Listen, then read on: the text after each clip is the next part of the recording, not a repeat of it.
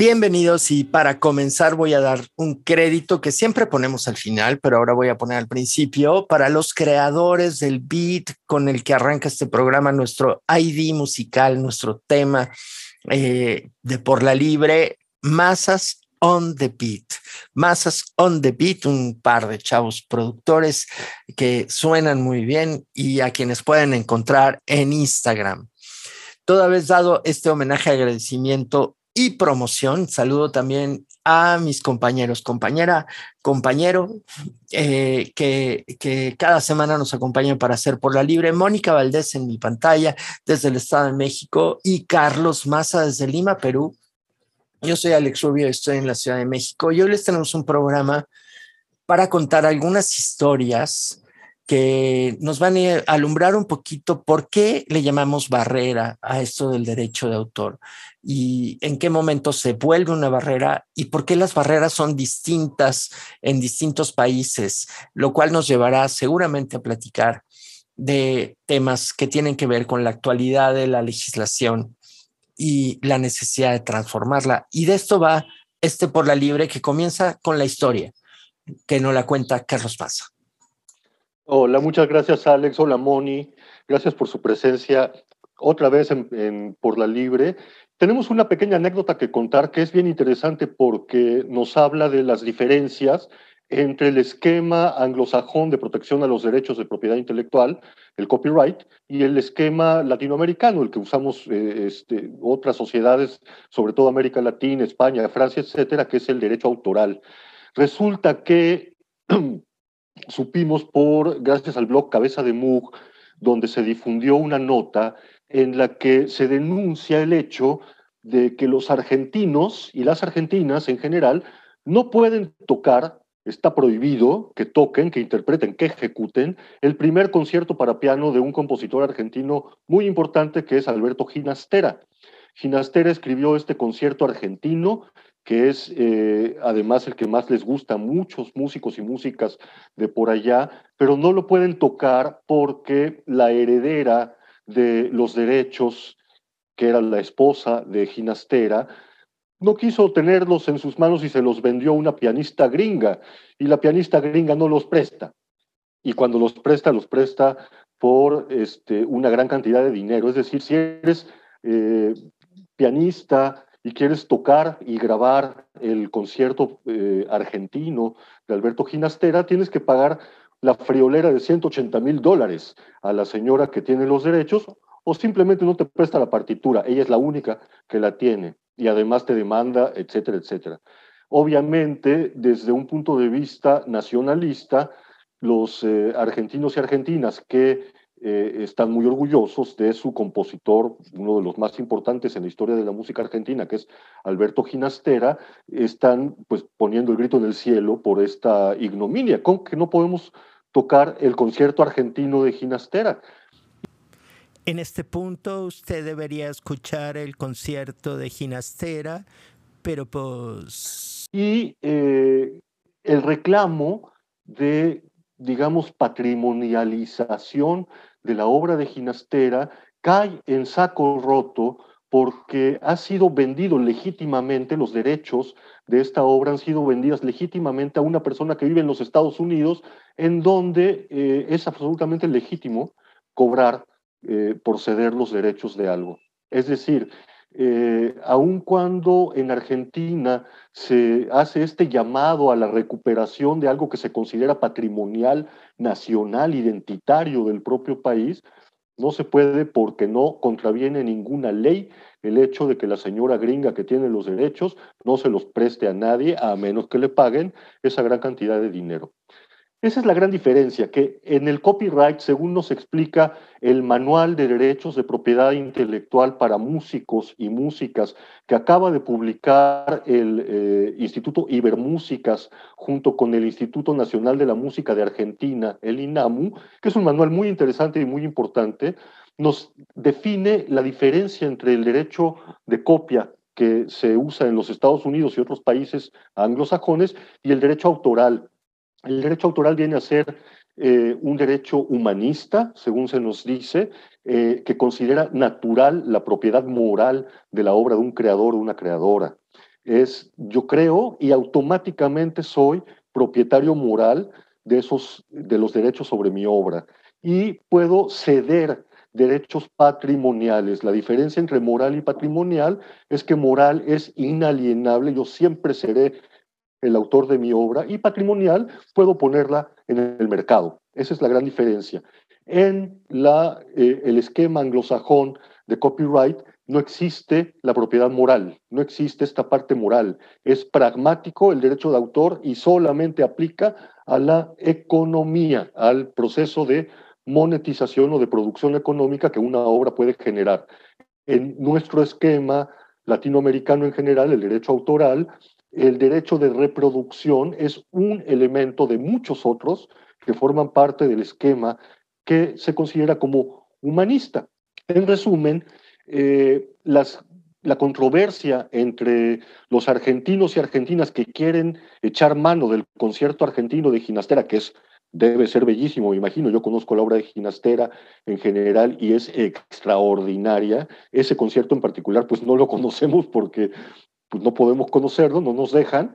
Eh, el gran problema es que eh, la persona que tiene los derechos que le fueron cedidos por dinero, por la heredera, cumple con la ley pidiendo dinero por, por cederlos y genera una controversia internacional que hace una confrontación entre la perspectiva supuestamente humanista con la que manejamos el derecho de autor en América Latina y otros países, Francia por ejemplo, y el derecho de copia con el que manejan eh, la, propiedad intelectual de aquel lado, que tiende a parecerse a la cuestión de patente, eh, aunque la cuestión de patente, eh, digamos que acota el tiempo de validez a 20, 20 y tantos años, mientras que el derecho de copia ahí va caminando hacia la centena de años. ¿no? Ese es eh, lo que quería eh, comentar respecto a eh, las condiciones legales a través de las cuales se protege la,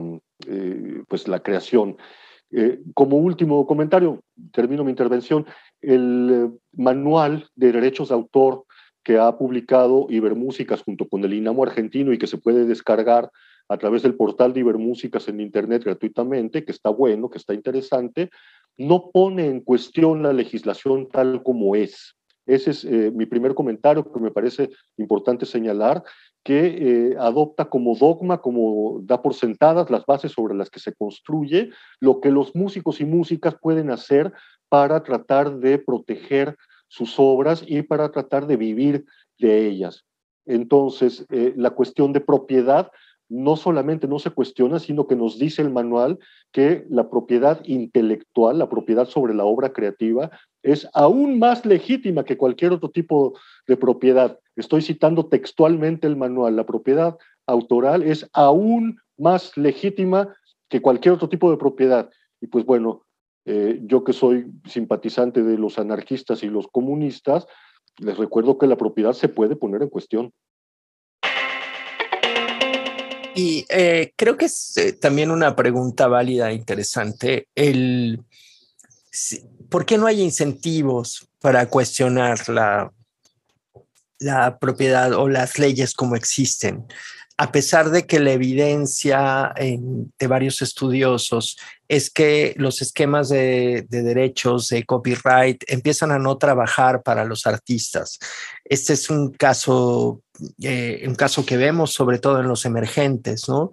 Que, justo hacen estas ventas y parcializan lo que podrían ganar, pero no sé si hay suficientes incentivos para un discurso eh, lateral, paralelo, de transformación de, de, esta visión, ¿no? Por eso estos manuales surgen así como incuestionables y cualquier abogado nos dirá, proteja su obra, regístrela, ¿no? Luego ve si se la quiere dar a alguien, ¿no? Pero téngala, ¿no? Y esas, ese, eh, ese, esquema, ese esquema obviamente está fuertemente impulsado porque hay un enorme mercado de propiedad, no sé cuántas plataformas ya existen, aunque se están centralizando, y, parecería que no existen alternativas o que no las vemos o que los autores no les llega otra noticia que la de el registre su obra hacia el dueño, ¿no? Y luego la explotará.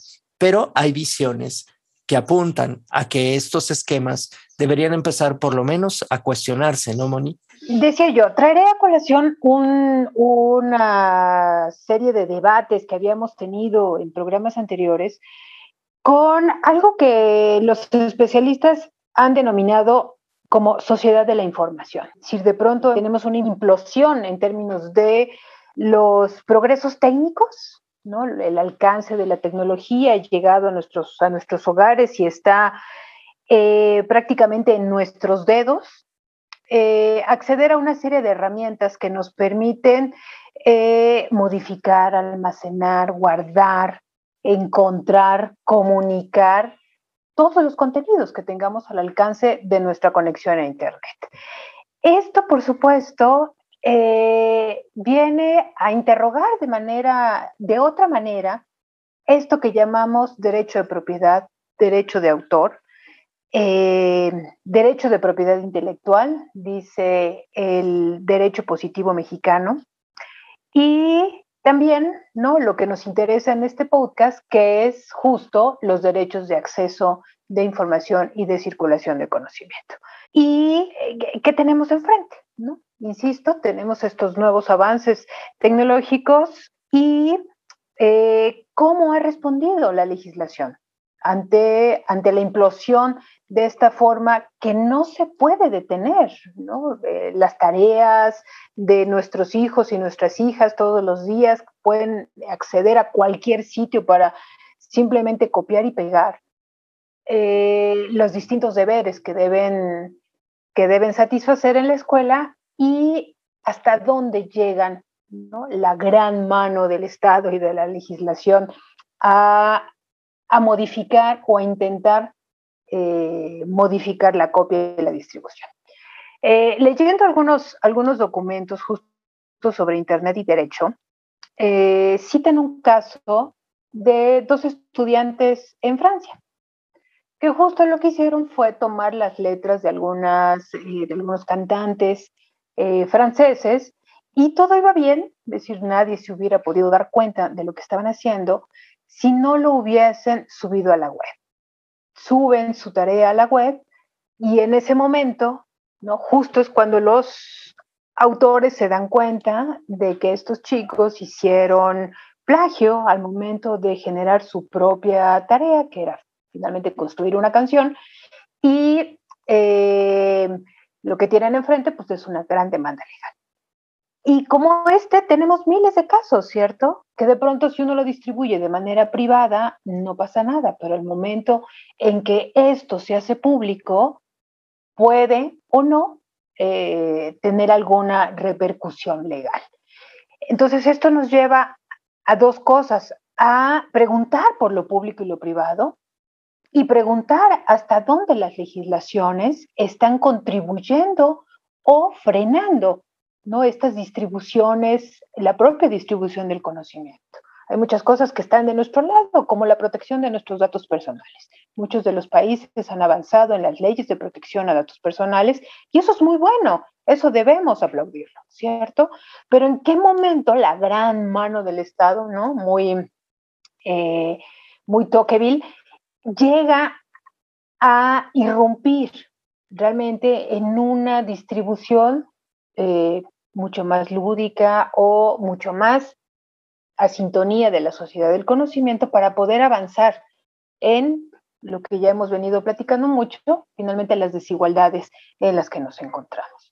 ¿Hasta dónde podría, eh, debemos preguntarnos hasta dónde debería llegar la legislación si es que debe llegar a un lado? Y hay ahí la tensión entre el derecho al acceso. Otras tensiones como las que la historia de Ginestera revela, ¿no? La tensión entre lo patrimonial, lo, lo que es de todos. Pero también hay, hay permisibilidad porque esta explosión, el remix, la reproducción favorece también a la obra. Entonces, hay cosas que son permisibles o que eran permisibles y se están volviendo menos permisibles. Y tenemos hasta el caso de los memes, ¿Qué pasa si se aplican estrictamente los, eh, los, eh, el tema del copyright y ya no podemos hacer memes de Homero Simpson o de Bob Esponja, ¿no? Y que, que sin duda favorecen a la creación de la marca, le dan nuevos horizontes y dimensionan, ¿no? Pero estas tensiones, esta, esta tensión es importante. Luego, luego haré un apunte sobre la importancia de la reproducción, pero antes, antes Carlos. Gracias, Alex. Me parece importantísimo lo que señala Moni. Bueno, es eh, algo en lo que insistimos cotidianamente en este podcast sobre eh, la tensión entre la legislación desde el punto de vista de los creadores y las creadoras y la legislación desde el punto de vista del acceso de quienes no somos creadores y creadoras y que consumimos estos, estos productos. Eh, eh, dicotomía que también tiende a desvanecerse poco a poco porque este acceso a las tecnologías que ahora tenemos al alcance de nuestros dedos, como dice Moni, eh, pues también nos convierte cada vez más en creadores y creadoras a todas y todos. cada vez más la gente de a pie produce contenidos como son los memes o como son cualquier otra cantidad de cosas que es, que es muy, muy, muy importante.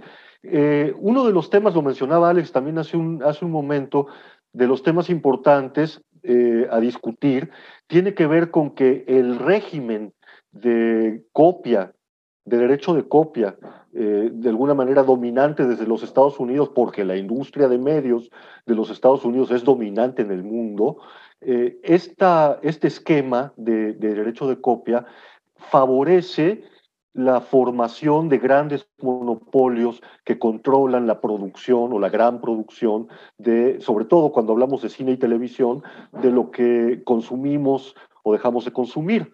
Es decir, eh, hay ya pues, cuestiones que son importantes revisar desde el punto de vista legislativo y jurídico eh, en términos de cómo evitar la, eh, digamos, la facilitación de la formación de grandes monopolios. Una de las instituciones más importantes que regulan este asunto a nivel global es la OMPI, la Organización Mundial de Propiedad Intelectual, eh, cuyos eh, decretos y, declaraciones y mecanismos han, firmado los gobiernos de casi todos los países del mundo y son vinculantes, de manera que eh, por ahí la OMPI sería la que tendría que dirimir las controversias como las del concierto argentino de, de Ginastera para poder empatar las legislaciones de cada país, para poder empatar, por ejemplo,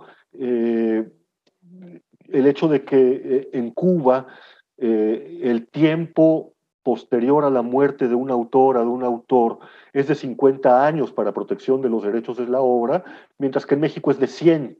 En el resto de los países es como de 70, pero los extremos son Cuba y México. Cuba 50, México 100 años, España tiene 101 años, eh, que son los países que más lejos han llevado este, la vigencia de, la herencia de la obra de un creador o una creadora y que generan un montón de, problemas. Entonces, ¿cómo eh, establecer una legislación en la que los usos creativos de lo que se nos de lo que emite la producción cultural eh, también sean legales desde, desde abajo. Porque el gran tema aquí es que después de la radio y la televisión, que eran unilaterales y que nos convertían en público agradecido, que nada más podíamos ver y nuestra única alternativa para protestar contra la programación de la televisión era el zapping, cambiar de canal o apagar la televisión, o sea, cerrar el canal.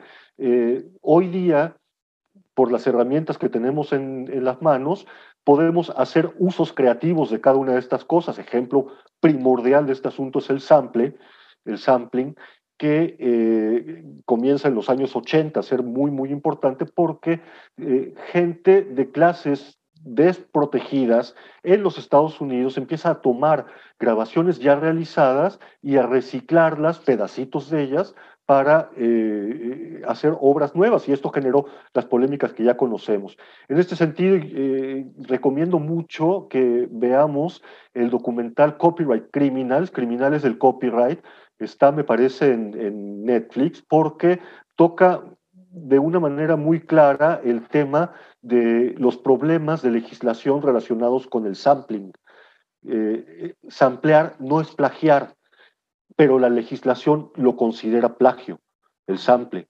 Entonces, eh, ahí hay una de las controversias que tenemos que tocar de manera inmediata. Y quizá eh, me gustaría añadir otra dimensión que es que tiene que ver justo con lo algorítmico, que es eh, cuando, cuando las, las propiedades entran al mundo algorítmico de las plataformas, también empieza a haber ciertos niveles de ventaja injusta, es decir, que hay un montón de obras que no merecen ser vistas si no están debidamente apoyadas, digamos, o si no son debidamente favorecidas por el, por el, por el algoritmo. El caso de Spotify y, de sus listas de recomendación empieza a ser preocupante porque eh, cómo entro a esas listas, cómo un autor nuevo entra a esas listas. Sí, en ese, en ese sentido eh, hay un tema importante del manual para músicos y músicas de derechos intelectuales que ha, eh, que ha producido Ibermúsicas y el INAMU de Argentina, que tiene que ver con el derecho de los músicos y las músicas, los creadores y creadoras, tanto autores y autores como intérpretes, a reclamar la devolución de los derechos al catálogo al que le fueron cedidos si éste no los explota después de determinado tiempo.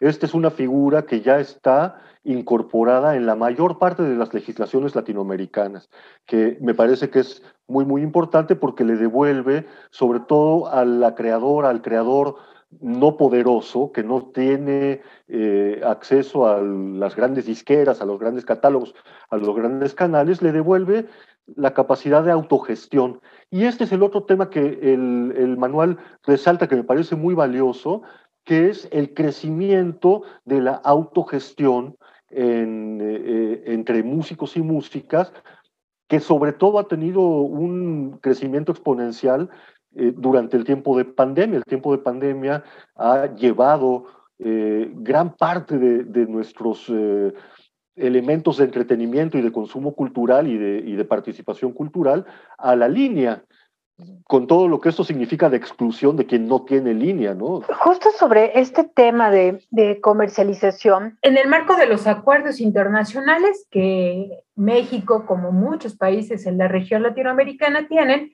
se han tenido que hacer importantes modificaciones a eh, distintas reglamentaciones.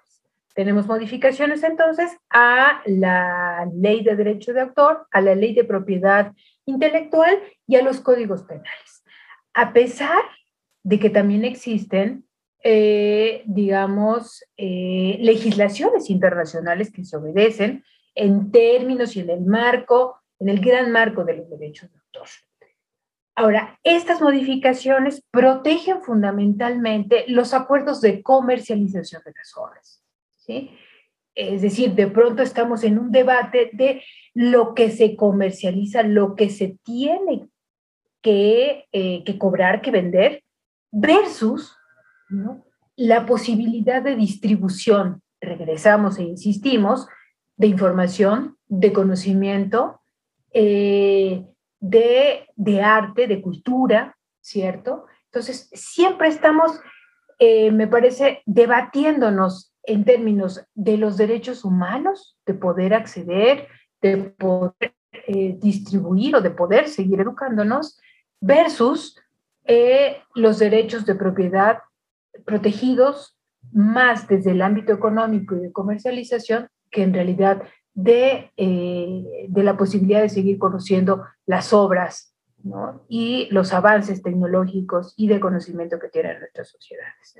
Entonces, me parece que, tendríamos que seguir eh, debatiendo sobre estos dos aspectos, en realidad, ¿de qué estamos preocupados? ¿No? ¿De proteger patentes o de incentivar la distribución de las ideas? Muchas gracias, Moni, cierto. Y esa es la tensión por la que se extraña que ni siquiera se, se incluya en la discusión la posibilidad de flexibilizar la legislación y el llamado a este programa no es porque esté ni a favor ni en contra de, la existencia del derecho de autor o la propiedad o, quienes estemos más en contra o más a favor, pero sí de que ni siquiera se puede abrir la discusión y parecería que entramos en el dilema de un Estado policíaco para los derechos. Ya hemos visto los bots que cachan violaciones a los derechos, al copyright, con todos sus absurdos, casos como el que contó Carlos al inicio, que empiezan a entrar en terrenos absurdos, ¿no? Eh, la persecución de estos chicos franceses, eh, este, casos donde, donde lo policíaco empieza a imperar como la forma de mantener los derechos de autor en contra de los derechos humanos del acceso ¿no? Y quizá también de una riqueza que se pierde en la reproducción, ¿no? De, en el mix, en, este, en la posibilidad de reelaborar obras, una riqueza que se pierde para la continuidad, la vida, la actualización de la obra, ¿no? Hoy despido yo y recuerdo, eh, tendremos que hacer un programa sobre los memes.